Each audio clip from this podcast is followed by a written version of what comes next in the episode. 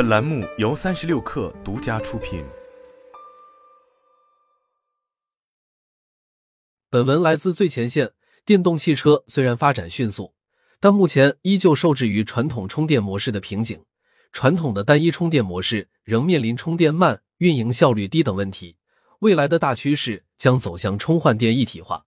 与会专家向三六碳表示，八月二十六日，由中国科学院大气物理研究所、国家发展和改革委员会、产业经济与技术经济研究所、中国科学院科技战略咨询研究院联合研究编撰的《电动汽车与分布式储能系统发展报告》白皮书在上海发布。报告指出，电动汽车与分布式储能系统协同发展。是实现城市能源消费转型的重要途径之一。基于小型标准电池充换电一体化的能源储存和应用模式，将加速汽车和城市新能源发展。根据公安部数据显示，截至二零二三年六月底，全国新能源汽车保有量超过一千六百二十万辆，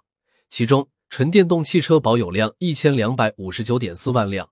占新能源汽车总量的百分之七十七点八。纯电动汽车产销量、市场占有率、保有量均创历史新高。然而，纯电动汽车保有量的快速增长为能源供给带来巨大挑战。全国目前平均每月发电量约为七千亿度，平均每小时的电量是十亿千瓦时。以快速充电输出功率为两百五十千瓦计算，即便全部发电都用于电动车充电，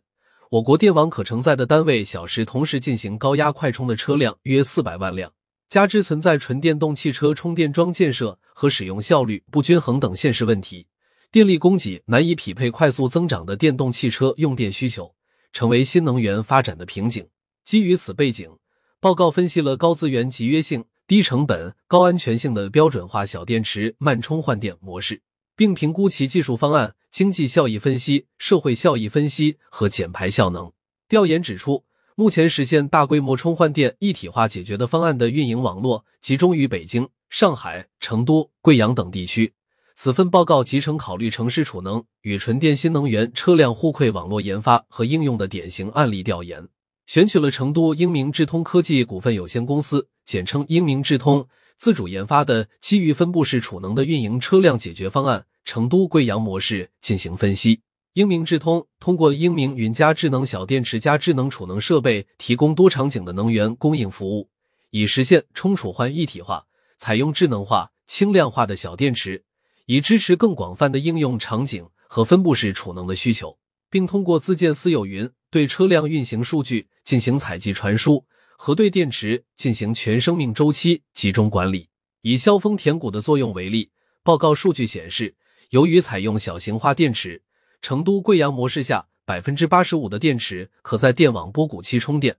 而传统充电的百分之七十五是在电网波峰期完成。成都贵阳换电模式可充分协调电力资源使用，并通过用电价差产生经济价值。另一方面，电池在新能源汽车上使用三年之后便可进入储能的梯次利用阶段，因此换电站就可直接储能。随着时间推移，社会将会逐步持有更多的电池资源。实现电池在晚上充电，白天为充电站的新电池充电，从而真正实现削峰填谷的目的。在社会效益层面，小电池组换电可由人工操作完成，为社会提供大量工作岗位。假设每个站点需要四名包括换电工人和其他工作人员在内的员工，则以全国目前的换电站总数，大约能够提供八千个直接就业岗位。多重优势叠加下。新兴充换电一体化模式的快速发展，有助于加速汽车和城市新能源协同发展。报告总结指出，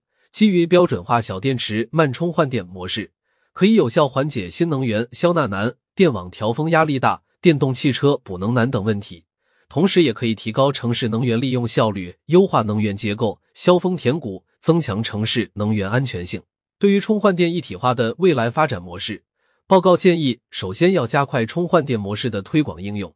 其次进一步推动新能源汽车充换电基础设施标准化，第三积极发展电动汽车蓄电池梯次循环利用，第四鼓励商业模式创新，推动全产业链发展，最后推动相关政策有序衔接。